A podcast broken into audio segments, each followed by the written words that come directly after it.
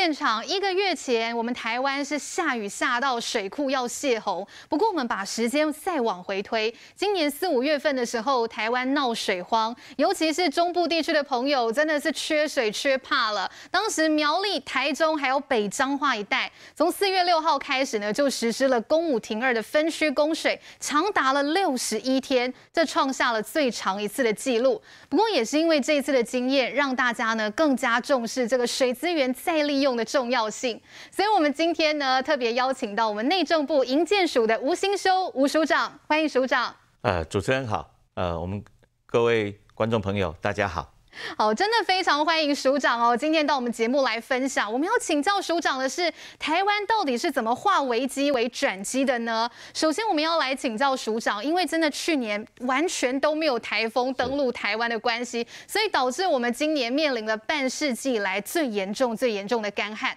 不过好在后来呢，有连续好几波的这个豪雨、大雨，疏解了我们的旱象，不然大家真的是很焦虑哦。那那个时候呢，这个缺水的时候，政府上。上下下都在抗旱总动员，内政部这边又是扮演什么样的角色呢？是因为在呃去年开始，我们到连续到今年的呃五六月，我们应该等于是五十六年来最严重的一次干旱。是。那在这过程当中，其实啊、呃，整个中央部会到地方政府，大家都用尽所有的呃能力哈，在找水。那在内政部营建署主管了全国的污水下水道。那其实我们当时就开始动用我们的的再生水厂，开始呢为企业还有为这整个大型的厂房呢进行这个供水的调度。那用我们再生水来提供的话，他们就可以减少对这个自来水的使用。那相对用这样子呢，可以减缓这个我们自来水的使用量，那也可以有效的延续。那虽然看起来啊，在这过程当中啊，或许民众的感受不会很深，但是。啊，接受到的企业都觉得这是一个很重要的一个救命水，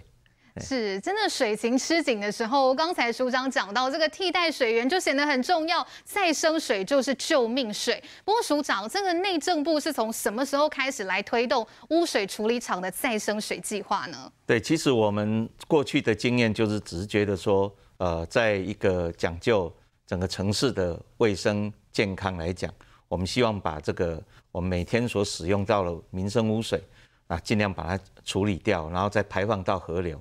可是我们在这过程当中发现，其实这样处理后的水，其实它相对是非常干净。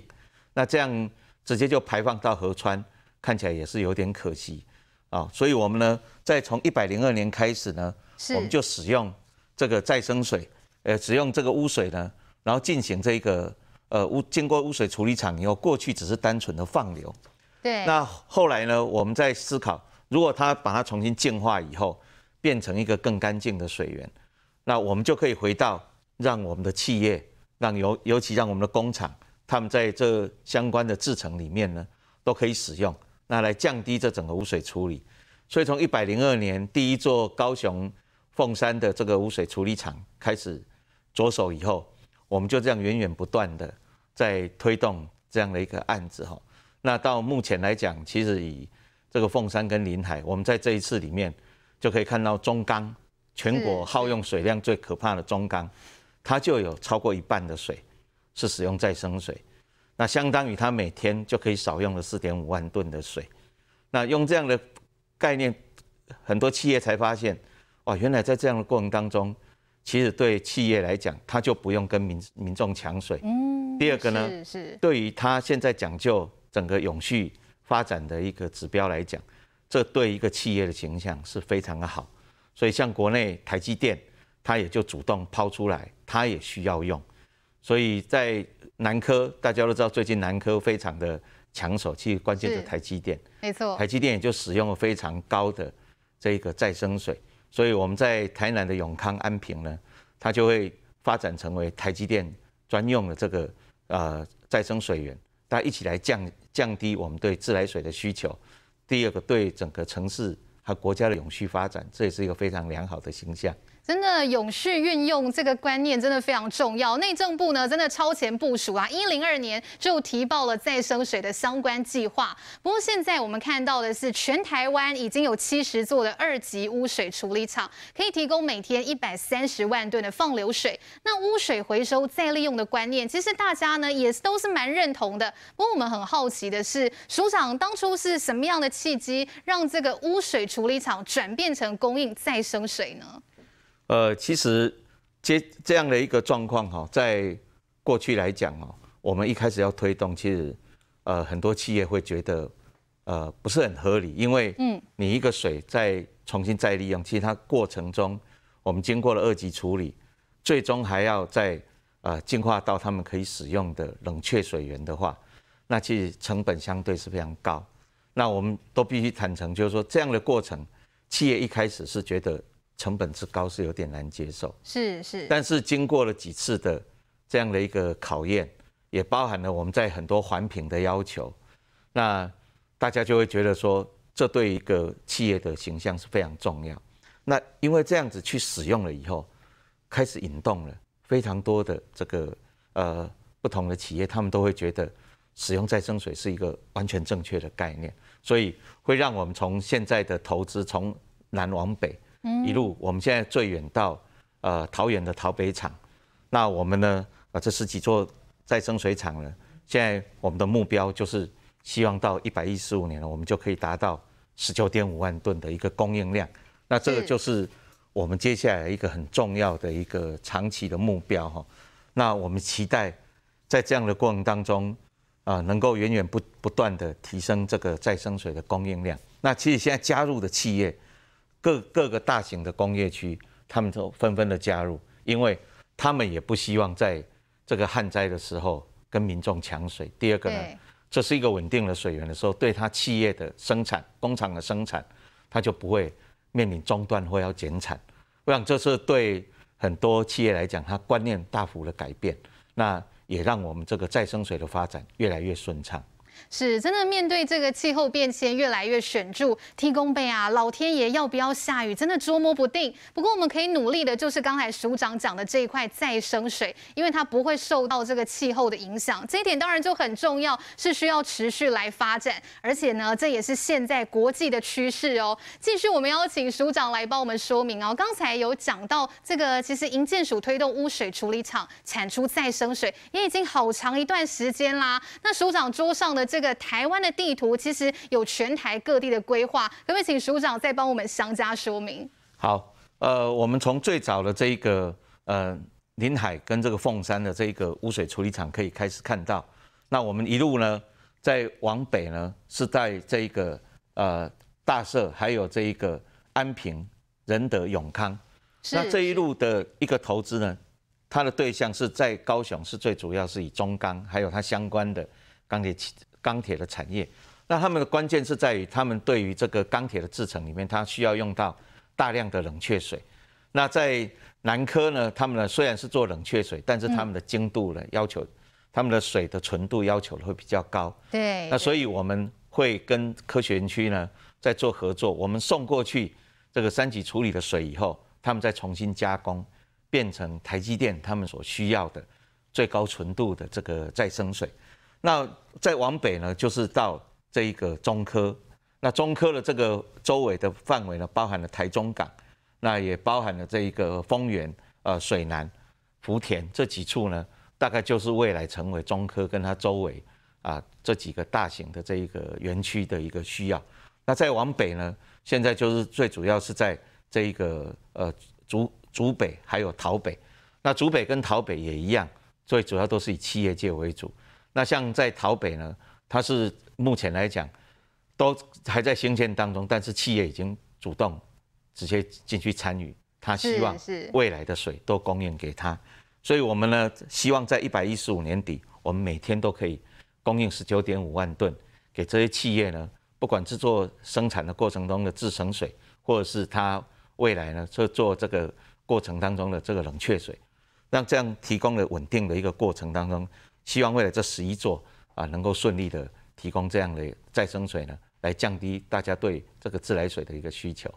好，我刚才其实有谈到这个高雄的凤山厂，是我们台湾第一座公共污水处理厂的再生水厂哦。凤山厂帮我们完成了一个里程碑之后，接着台南永康厂的再生水厂更是一大突破，就是刚才署长讲的，他有办法提供给这个南科园区的厂商来使用。南科有哪些厂商？包括我们大家都知道的护国神山、台积电，还有联电等等的。这到底哦，这个要请教署长，这到底怎么办到的？因为半导体制成对水质的要求是非常高的，哎，是，呃，这也是我们在永康厂跟安平厂，呃，不断在追求这个水质的净化哈，所以我们除了过去传统的这一个二级处理到比较比较第三的制成的一个第三阶段制成的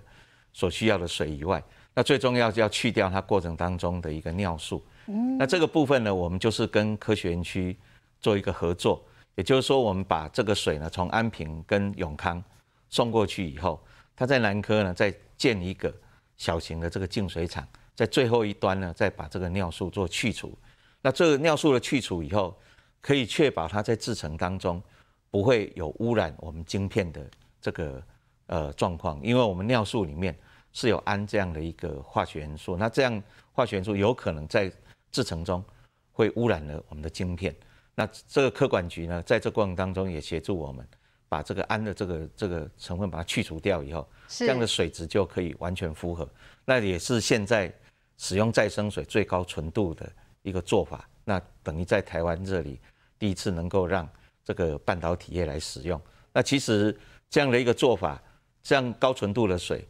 未来就不止半导体业可以用，相关的跟这一个比较呃高阶的制成的。所需要比较高纯度的水呢，都可以利用这样的做法。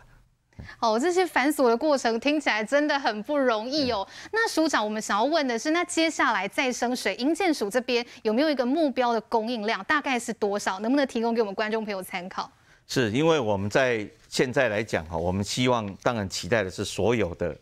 呃再生水厂都能够来使用了哈。我以我们现在呃全国所开办的这九十处里面，现在有七十二处都有都有做这个呃都有做这个呃放流水，但是我们都希望它能够顺利的提供。那第二个就是说，在企业来讲，它所需要的水，有时候我们在供应的过程当中，其实它没有办法呃就在它厂区的周围就可以直接提供。那我们在这一次台积电的这样的一个案例里面，对，思考了一个最特别的做法。就是用交换水权，哦，用换水的方案。我当我这个呃厂区呢，它周围并没有再生水厂，那我再生水厂周边如果有工业区，那我可以呃把这个再生水给就近的工业区使用，但是呢，这个再生水的水价由这一个台积电来负担。那这样的一个过程当中，减少了在投资在管线的做法，好，投资在管线。然后第二个。管线的运送成本高，维修成本也高。那但是如果经过这样的换水，那它就可以呃给就近的这个呃厂区用。但是呢，远端的这一个主要的使用者，他就要付比较高价的费用。在我们现在所讲究这个所讲究的这个新的这个云端跟这个 AI 的的这个消费形态里面，这就是很典型的啊，甲给乙。啊，付费，但是是丙在使用。嗯，是。那其实这样的概念呢，可以节省整个政府很大的投资成本。第二，那最后一个当然就是希望我们未来这每天所使所使用的这个一百三十万吨的水呢，我们放流水哦，我们都可以啊，未来都可以继续来经济。那这也是我们现在的目标。好，刚才其实讲到这个健全的换水机制，其实也非常重要。那不过，其实署长，我们知道现在这个再生水好像主要供应的对象大多还是在工业啦、科技为科技业为主。不过大家会觉得蛮好奇，那这个商业模式是怎么样来运行？那中喜爱碳极嘛，才有办法继续啊。那所以我们在这一次的换水里面，大家就思考到了这样一个全新的一个概念哈。当我们可以在所有的新的这个厂房或者是工业区开发的时候，其实就可以建置这样的一个模式。那这也是符合现在环评的要求，因为现在的环评都希望新的呃园区呢都希要大量的使用再生水。那当它不不够有这个呃周围没有足够的这个再生水的时候，它其实可以用购买，也就当我去购买再生水，我就未必一定要直接再生水拉进来，而是我付了一个比较高的水价，但是再生水就给这个水厂就近的这个工业区来使用，这样的一个交换模式。会形成未来新的台湾新的这个呃再生水的一个商业模式，而且这样的再生水的模式呢，我相信对于政府的营运，或者是对于未来我们再生水厂也有可能委外的话，这都是可以降低它的营运成本，而且会让这个商业模式更可行。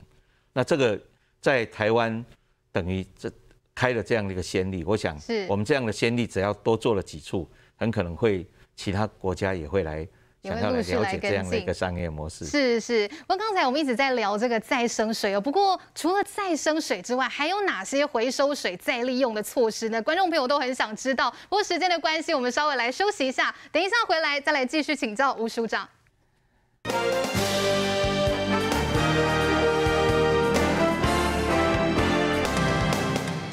现场永续利用水资源真的很重要。除了再生水之外，署长，我们现在还有哪些回收水再利用的措施呢？是我们在当时呃这些这七十座的七十几座的这个呃再生水厂在施作的时候，其实我们最主要收集到了一百三十万吨的这个放流水，二级处理完的放流水。那当然这个放流水呢，水质都还不足以到可啊我们一般民生的使用。但是呢，它用于我们的这个厕所的呃冲洗，那或者是呃我们的这个原原呃草地的这个浇灌，那甚至呢到了洗街啊，那甚至到了一般的清洗用啊，其实它是可以使用的。也就是说，它在于这个皮肤非接触性的状态下，它其实这样的水质是可以充分的利用。那所以我们在这一次的这一个旱灾里面呢，我们也。打开我们所有的这个呃这个处理厂呢，让民众来自由取用。那当然，许多县市政府他们过去也已经长期都习惯，就是使用这个回收水呢，那回去做这个呃我们一般的洗街或者是防尘，那甚至用来公园绿地的浇灌，那这些就是比较常用。但是民间来讲，他们对于许多在经营这个小中小型的企业，或者是他们有一些小型的厂房呢。他们要清洗或者是预测的这个使用，他们就会去再回去使用。所以在我们这一次打开来利用来讲啊，也得到民众很多的回响。对他们来讲，他们也降低了呃自来水的使用。大家一起共同来抗旱。我想在这一次的过程当中，呃，这一百三十万每天一百三十万吨的这个放流水呢，也发挥了很大的效果。对，这个前一阵子大家真的是抗旱总动员，不过好在最近这几个月有连续几场的大雨，稍微解除了前一阵子的旱象，所以很自然的啊，大家就会觉得，哎，松口气，我们度过了这个干旱的危机。那接下来会不会大家就觉得说，哎，反正现在好像也不缺水了，再生水就没有那么迫切需要了？这个在营建署的推动上，会不会遇到一些阻碍或挑战呢？呃，就像我们过去才讲的啊，很多企业一开始。就会对这个再生水有一点抗拒，是最主要在于它的水价，因为我们处理过的水价相对是比较高。那我们以这一个呃，以这一次哈，这个中钢还有这个台积电的状况来讲哦，像其实凤山这样的，我们的一工业用水一度是十二块，但是我们凤山出来的水是十八点八块，临海呢到十九点二八元。那这样这样状况下，企业一开始是抗拒。可是为什么他后来可以接受？第一个当然他会考虑到旱灾，第二个呢，企业的形象，第三个全世界永续环保的标准是不断的在要求这一块。那所以在企业的使用上，未来只会越来越频繁，啊，因为越来越频繁，而且都变成呃具体的承诺。像最近刚通过的这个桥头科学园区，它就被要求。几乎要百分之百使用，当然我们知道那是一个非常难以达到的目标，但是呢，这也代表整个未来呃台湾对于这一个园区的开发这一点是要求是要持续的。那以台积电来讲，它本身更是非常重视这个制成的用水不断的循环使用。那我们过去讲台积电一滴水可以三三点五次，嗯，那我们呢，一滴水用两次，其实未来还可以再提升。是。那对于台积电来讲，它追求的是永续的形象。那这样的一个形象，我觉得对于台湾未来的产业发展，这是一个必然的。那第二个就是说，其实对于许多民众来讲，我每天产生的这个污水，嗯，如果能够产生作为一个再生水的使用，再循环再利用，我想对于把它用到不同的界面去啊，像我们刚刚所讲的，我们一般公共使用的水，如果大量使用的话，对，其实对民众来讲，它是也减去掉一些看不到的成本。那我想民众的接受度只会越来越高。那所以这也是我们呃长期对于这一个再生水的使用。我们是非常有信心可以继续推下去。没错，危机就是转机。四五月闹水荒的时候呢，陆陆续续有很多的企业都体认到这个水资源有多珍贵跟多重要，所以对于再生水的接受度也会慢慢来提高。而且这其实是连锁效应的哦，因为企业接受度变高，所以现在各县市对于再生水的建设也变得说，哎，越来越愿意去投资，去提供更多资源了。请教署长。对，那我们呢在。这个污水的处理方面啊，其实大家看到了，一般会觉得说，我把这个水做处理，我再排放出去。更重更重要的就是说，当它跟我们的环境做一个结合的时候，啊，它它对于我们环境的影响就非常的大。那我们呢，把这个水呢循不断的循环再利用，那我们污水就有可能变成我们可以使用的蓝金。那这个是我们在过程当中一直标榜的，那这样的一个水质，透过不同的水质、不同的企业的使用程度，到我们一般民生来使用，其实它对我们生活的成本其实大幅降低。即便过程当中大家都知道，用水污水要接管，很可能会影响啊很多人现在的使用习惯。嗯。可是经过这十几二十年来，呃下水道的一个不断的接管，其实民众的接受度确实越来越高。这也是我们在推动当过程当中，呃，从一开始民众的抗拒到现在民众的支持，其实我们是非常有感的。就是说，民众对于这方面的接受度跟支持度，其实越来越好。对，都有慢慢在提升的。刚才署长也帮我们解说了这个公共污水下水道系统的重要性。那目前在台湾的污水下水道建设情况又是怎么样呢？要请教署长。是。呃，我们目前呢已经完成了七十二座的这个污水处理厂，那目前呢也有三百四十五万户的这个用水用户的一个接管哦。那我们这九十个系统里面呢，呃，除了大部分都位在各个县市，那目前台湾用户接管率最高的，当然就是大家所知道，一定是台北啊。那其实新北、双北地区、双北都爬得很快。那另外一个就非常积极，也会让大家比较意外，是在我们的连江县。哦，在连江。它其实也经过两任县长非常积极的呃努力下，也达超过了百分之六十。是是。其他地区当然还有呃有待努力的这个部分，因为很多县市呢，它可能起步比较晚。嗯。那第二个要让民众能够接受，这其实是呃在这过程当中会有一些折冲，因为。污水下水道最大的问题就来自于用户接管。我们过去的老房子，大家都会习惯把这个家庭的污水呢往屋后的水沟排。那所以我们屋后的水沟可能夹杂了会有一些违建，所以当我要进去接管的时候，我就势必可能要拆除某一些违建。所以这个就是要跟住户做一些沟通协调。第二个呢，污水下水道在施工的过程当中。对路面的影响是比较长期，嗯，所以一开始民众的抗拒也比较大，那这个都有待于各县市政府协助来做一个推动。那其实，呃，随着民众的认知越来越清楚，其实现在的障碍其实越来越小，那民众的接受度也高。那第三个就是说，我们在这过程当中，其实也协助地方，当你的水处理以后，嘿，我放流出去，我还是可以用来。打造比较好的清水环境，那用这样的概念去打造新的城市的意意向的时候，其实大家对于这个污水处理出来的放流水、再生水印象就特别好，对，也比较有信心了。不过署长，您刚才提到的清水环境，台湾有哪些地方符合您刚才讲的要件呢？那大概在前几年啊，在台中的这一个啊，在台中的这个旱溪哈，台中的绿川旱溪，他们就是用这样的一个概念。那整个台中市的绿川贯穿了台中市区。对。那他这样的一个做法，把这个水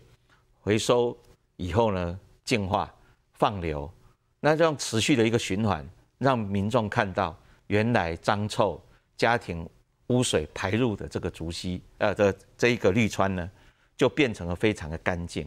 而且让民众是可以亲近的。那另外一个案例是在台南的竹溪，嗯，那也是一个贯穿市中心区的一个呃传统的一个呃支流，那但是它也是非常多的家庭污水，所以导致于大家经过那里，嗯，都会觉得非常的可怕。对，那经也经过这几年的整治，加上把周围。啊，打造成比较清水的绿地空间，其实就成功的扭转民众的印象。那许多市民呢知道啊，原来这就是我们啊平常的民生污水，经过了净化处理以后放流出来，其实是这么的干净，而且它可以涵养周围的啊这个绿地，那让这个整个溪流的环境是又重新回到大家所认知非常干净的一个河河川的一个样态。我想这两个就是。非常典型的，那你经过了这个污水处理，再去放流，一样来改善这样的一个城市环境，这样也大大的提升啊民众对于污水处理的一个好感。是营建署很努力去扭转以前民众对这种污水下水道的一些刻板印象。那署长，其实我们很努力在推动再生水的建设啦，或污水下水道，这其实也会带动一些产业的需求跟发展哦。是。因为我们从这个这一次的再生水被充分的重视跟利用以后，其实我们的污水处理，呃的一个去治疗的一个循环再利用啊，其实这已经是一个呃大家都能够接受。现在我们另外一个数位与电视双呈现，推荐您。